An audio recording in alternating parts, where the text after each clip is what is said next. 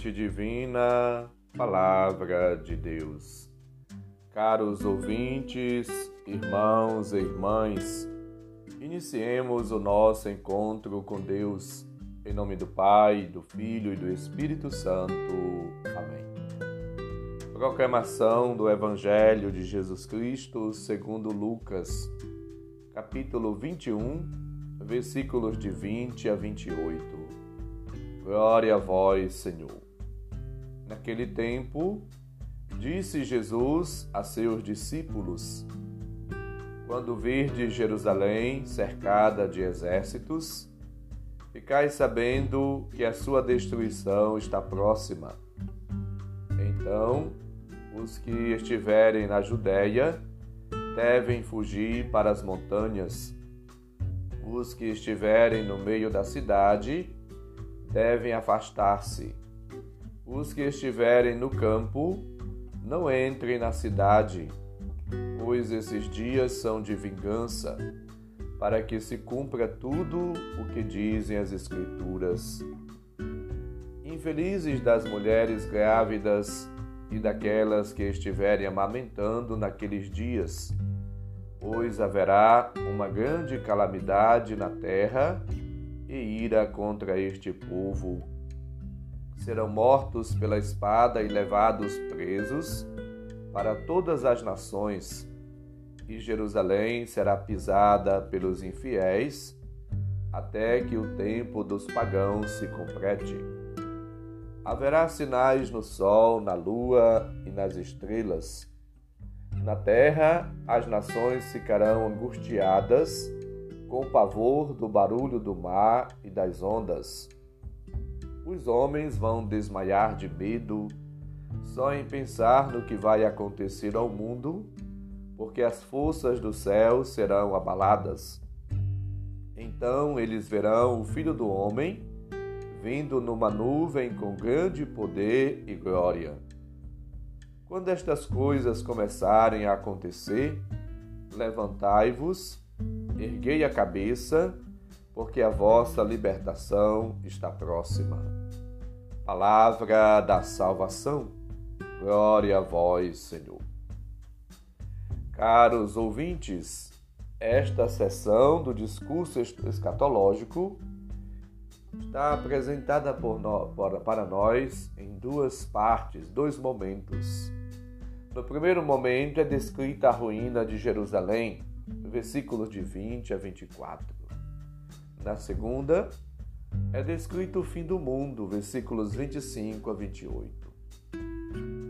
Na primeira parte, verificamos ainda uma vez como Lucas apresenta assim a história da apocalíptica até chegar às realidades do céu. Quando de Jerusalém sitiada por exércitos, esses dias serão de punição, versículos 20 a 22. A destruição de Jerusalém é a expressão do juízo divino sobre o comportamento passado dos seus habitantes, transparece isso. Mas é também um aviso em relação ao futuro e de alcance universal até se completar o tempo dos pagãos. Versículo 24. Isto é, o tempo do testemunho, o tempo dos mártires, conforme podemos assim ler e perceber nos Atos dos Apóstolos. São Lucas distingue os tempos. O Antigo Testamento, a plenitude dos tempos, caracterizada pela presença de Jesus, e o tempo da comunidade cristã, o tempo da igreja. O tempo dos pagãos insere-se nesta última fase da história. Entre a primeira e a segunda parte desta página, o evangelista deixa entender que depois do tempo dos pagãos será o juízo universal. Os versículos 25 a 28 caracterizam-se pela vinda do Filho do Homem para o juízo universal. A pessoa de fé nada deve temer, ainda que a descrição desse momento possa assim provocar e levar ao temor de Deus.